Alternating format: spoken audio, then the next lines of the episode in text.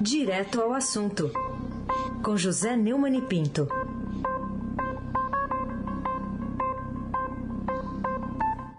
De volta, de volta das férias, Neumann, bom dia.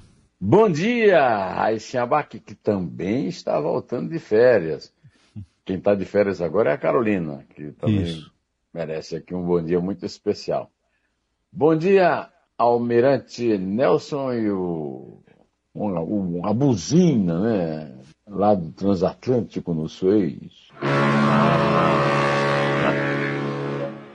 Laís Gotardo, Moacir Biasi, Clã Bonfim, Emanuel, Alice e Isadora. Bom dia, melhor ouvinte, ouvinte da Rádio Eldorado, 107,3 FM.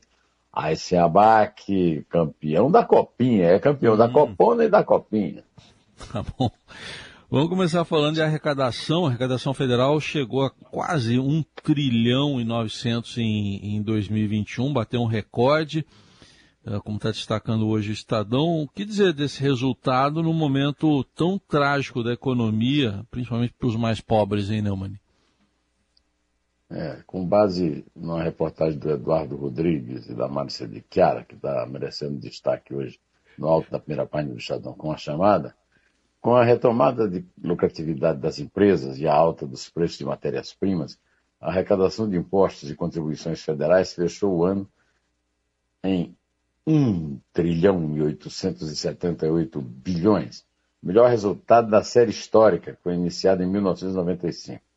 O recorde anterior era de 2014, 1 trilhão 873 bilhões, dado corrigido pela inflação. Isso representa um crescimento real, já descontado na inflação, de 17%, na comparação com 1 trilhão 479 bilhões de 2020, ano marcado pelo começo da pandemia. Né?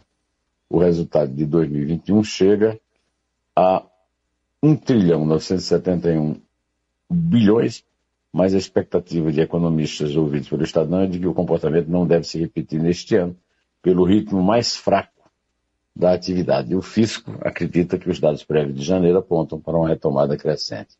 Ou seja, o Estado brasileiro continua ficando com a parte do leão da produção nacional. Quem produz de verdade, os trabalhadores e os empresários, ficam alguns com um pequeno naco, outros com nada. Os os trabalhadores estão ficando desempregados, estão é, sofrendo barbaridade aí com essa pandemia e o Estado lucrando muito, né? Ontem, inclusive, o Estadão publicou um editorial muito importante é, exatamente a respeito do uso desse dinheirão todo aí para reeleger o Bolsonaro. É, as perspectivas da eleição são de uma disputa no segundo turno entre Lula, que também será reeleito pela terceira vez, ou pela quinta, né, porque é, a Dilma Rousseff era um poste dele, né, e o próprio Bolsonaro, que quer repetir o mandato e está dispondo dos cofres da União de forma bastante desabusada, matando os pobres de fome e falando em nome deles como se tivesse combatido o desemprego na pandemia. Aysen Abac, o craque, Quanto isso também, na economia, o FMI cortou a previsão de crescimento do PIB do Brasil de 1,5% para 0,3% em 2022. O Estadão está dando esse destaque hoje também. Como é que você explica esse, esse contraste com o que foi publicado aí na primeira página desta é, é, de hoje, aí, dia 26? Pois é, né? Um aumento exponencial de arrecadação para uma economia exponencialmente é, deprimida, é, sugada pelo Estado e pelas castas da privilegiatura. Né? O Bolsonaro é, continua fazendo a sua política de funcionar como base do centrão no poder executivo. Ele blindou as emendas do orçamento secreto quando sancionou o orçamento de 2022 e cortou os investimentos no menor nível da história. Um total de 42 bilhões e 300 milhões, num total praticamente uma esmola. Né? O governo decidiu priorizar os recursos de maior interesse eleitoral de aliados, como, por exemplo, o Auxílio Brasil, o fundo eleitoral e as verbas do RP9, que são as emendas do relator. O presidente deu um aval a 16 bilhões e 40, 480 milhões de reais em recursos do orçamento secreto aprovados pelo Congresso em dezembro.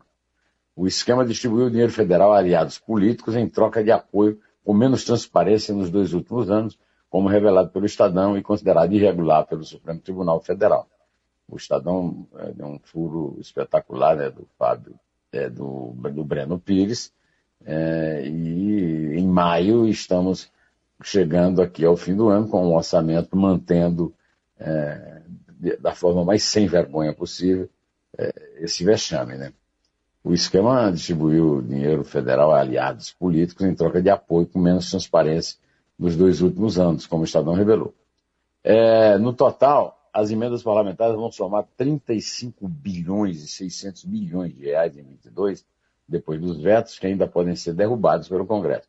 Além do RP9, estão na conta as emendas indicadas individualmente por cada deputado e senador pelas bancadas estaduais e pelas comissões. No Executivo, o controle sobre a distribuição dos recursos ficará nas mãos da Casa Civil, pasta comandada pelo Centrão, que já tem o maior poder no Legislativo, mas especificamente o, o senador é, Ciro Nogueira, do Piauí, que é, é ao lado do, do,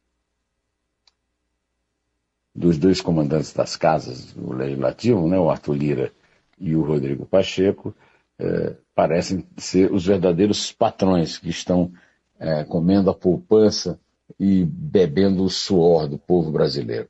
O Brasil é uma vergonha internacional. O Brasil é um vexame internacional. O Brasil é um recorde internacional de podridão e de miséria. Quando é que nós vamos nos livrar disso? Podemos começar a nos livrar na eleição, mas a manutenção dessa Constituição que mantém uma possibilidade perene de reeleição, como é o caso do Lula e do Bolsonaro disputando essa eleição agora de, de outubro, né? Ah, isso vai eternizar essa situação de pura maldade, de puro desespero. Aysen Abak. Aysen Abak é, é campeão da, da da América e vai pretender agora disputar campeonato mundial de clube, etc. Bom, vamos falar de um artigo seu agora, Neumann? Não, a gente ia falando de um artigo, né? Ah, Mas, o artigo... E, e, o, e, o, Fundo Monetário Internacional? Ah, vamos falar do fundo então primeiro. Vamos falar do fundo, porque o fundo está cortando essa projeção, né, Neumann, de crescimento do Brasil de 1,5% para 0,3%. O que, que você diz sobre isso? É, o Fundo Monetário Internacional reduziu a projeção de crescimento do Brasil de 1,5% para 0,3% neste ano, a expansão mais baixa de um grupo de 26 países, entre eles principais economias avançadas e emergentes, cujas estimativas foram divulgadas na atualização do relatório de perspectiva econômica mundial, do FMI. Para 2023, o FMI também diminuiu a previsão realizada em outubro para o Brasil de 2% para 1,6%, segundo desempenho mais baixo nesse conjunto, apenas atrás da alta do PIB da África do Sul. O impacto da inflação na economia será menor em 2022, eh, segundo o Estadão está registrando. Né? O Brasil, o México e os Estados Unidos registraram a mesma magnitude de redução de estimativa de crescimento para este ano, 1,2 ponto percentual. Para 2023, o tamanho da diminuição foi a segunda, a segunda maior, 0,4%. Ponto percentual, aliás é, é o contraste eu, para o qual eu quero chamar a atenção. Né? Enquanto o governo farra e forra, né? o pobre, miserável, né, fica cada vez mais pobre, cada vez mais miserável, cada vez mais faminto. E, além, daí, tem, além disso, tem comprado, na perspectiva de compra do seu voto pelos malandrinhos, malandrões, na verdade, que mandam no Tesouro Nacional. No caso, o Centrão com o apoio à base de Jair Bolsonaro e sua equipe destrutiva. É um governo que destrói. É um governo de demolição e não de construção. Aí se abate, estava muito aflito para falar do artigo, agora fica à vontade. Isso, vamos falar do artigo porque eu chamo a atenção o, o título, a significância de um desgoverno desastrado, está publicado desde segunda-feira no, no, blog, no blog do Neumann, no portal do Estadão. Do que, que trata especificamente esse artigo, Neumann? Aqui, o, o Bolsonaro, com a sua mania perversa, cretina e burra, né? É, chamou de insignificante o total de crianças mortas, mortas pela Covid. Eu critiquei muito duramente e um bolsomínio reclamou, disse, olha, você não entendeu, isso aí se diz respeito ao total e não à morte em si. A morte em si é a mãe, né? É, então, eu resolvi, aí houve uma reação muito grande dizendo que insignificante é Bolsonaro. E eu resolvi responder que não, o problema maior do Brasil não é a insignificância do Bolsonaro, é a significância do desgoverno desastrado dele. Né? É, o, o, o, dados oficiais do Ministério da Saúde registraram 1.449 crianças mortas no Brasil até dezembro, mas Bolsonaro definiu como insignificante esse total, e isso significa algo muito ruim. E como eu faço sempre aqui, depois que eu publico o artigo, eu quero citar o último parágrafo em que eu faço uma referência a um comentário muito competente do ex-reitor da Universidade de Brasília, ex-governador do Distrito Federal, o professor Cristóvão Buarque. Cristóvão Buarque, aliás, deu uma entrevista muito lúcida, muito competente, na série Neumann Entrevista, que também está no blog do Neumann, no portal do Estadão. Né? E nesse parágrafo eu me refiro a isso dizendo o seguinte, em torno desse balaio de mesinhas, que além de não curar, matam, lançam uma mania nacional que viceja de forma mais permanente e contundente do que a gripe espanhola, a varíola ou o novo coronavírus, o conformismo. Como definiu o ex-reitor da Universidade de Brasília, o NB, ex-governador do Distrito Federal, Cristóvão Buarque, em declaração ao blog do Noblar, que circula no Metrópolis, no site né, que se encontra aí nos computadores, a sociedade brasileira optou pelo conformismo, que mantém as perversidades tão toleradas que nem são percebidas como imorais. Ele disse, lembrando que neste ano do bicentenário da independência, 2022, é também o ano de, do centenário de Daci, do professor Daci Ribeiro. Né? E nesse ano, essa verdade volta a se impor, e é com essa citação que termino o artigo que o, o nosso amigo Heisen, com a sua generosidade de, de campeão, campeão da Copinha, campeão do passado e do futuro, é, tem em relação aos meus textos aqui no jornal. Né? Fala, Raiz! Vamos falar da, da pandemia, né? Com um dado aí que a gente deu mais cedo, que é preocupante, porque em seis estados e no Distrito Federal, os UTIs têm mais de 80% de ocupação. Uh, são dados revelados pela Fiocruz. O que, que ainda tem, uh, você tem para comentar sobre a, a pandemia que insiste né, em permanecer entre nós, né, porque também facilitamos. Isso aí. Mas o registro maior número de mortes desde do, da, de novembro tem o 14 dia seguido de recorde de casos. Síndrome respiratória aguda grave está em alta em 25 das 27 unidades da federação. Segundo reportagem de Roberta Jança, repórter do Estadão, no Rio de Janeiro. É, segundo essa reportagem, o avanço da variante Ômicron já causa uma explosão de casos de internações no Brasil. Números do Observatório Covid Fiocruz atestam que em sete unidades da federação a ocupação dos leitos da UTI Covid-19 ultrapassa 80%. O Distrito Federal chegou ontem à ocupação máxima. Além disso, o país registrou ontem o maior número de mortes desde novembro e a maior taxa de transmissão do vírus desde julho de 2020 para especialistas um momento de preocupação e de reavaliar as medidas de prevenção e de restrição da aglomeração. Está na hora de manter as restrições postas em dia. Quando eu viajei, peguei o avião, estava numa situação mais tranquila. Quando eu voltei, já estava preocupação todo mundo de máscara. Eu fiquei, inclusive, bem impressionado com a, o estilo aí do desembarque da TAM para evitar, da Latam, para evitar é, aglomerações, o que é uma coisa louvável. O que não é louvável é a administração do, aeroporto de Cumbica Heisen. Pelo amor de Deus. No meio da, que a passagem está dando, vendo por uma a esteira, passa para outra, e só depois que passou, as pessoas todas correndo em torno das esteiras, é que é o, vem um aviso que houve problemas operacionais. Agora, incompetência administrativa é problema operacional só, né? O aeroporto de Cumbica é um vexame.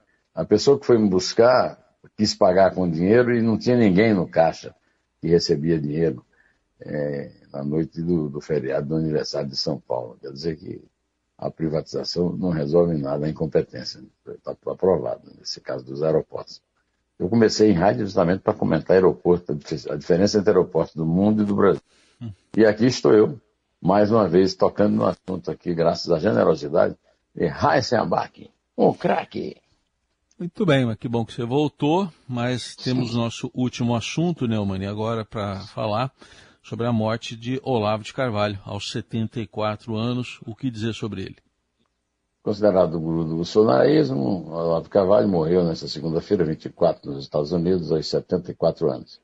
A notícia foi divulgada no perfil oficial dele nas redes sociais e a causa da morte não foi revelada. Mas ele morreu de Covid. Morreu de Covid, negacionista, imbecil. Ele sofreu de problemas cardíacos em 15 de janeiro, foi diagnosticado com Covid-19. O governo federal decretou luto, lamentou a morte. Bolsonaro é, afirmou que o Brasil perdeu um dos maiores pensadores da história. É, foi a segunda vez que Bolsonaro decretou luta oficial desde o começo do governo. A primeira foi quando morreu o ex-vice-presidente da República, Marco Maciel, e na ocasião o luto durou três dias. Quem merecia um luto oficial era Elza, Elza Soares. Elza Soares é uma das maiores cantoras da história do Brasil e é uma mulher fabulosa, uma grande mulher. Era uma mulher fabulosa. Morreu dois dias antes, um dia antes do, do Olavo de Carvalho. É, eu não vou aqui criticar morto porque eu acho que é uma das, das características da civilização é o respeito aos que se vão. Agora, que há uma diferença entre a contribuição que a Elsa deu, a luta das mulheres, das negras, do povo sofrido, do que ela chamou de planeta da fome, no programa do Ari Barroso, programa de calor do Ari Barroso no rádio, ah, meus amigos, há uma diferença enorme.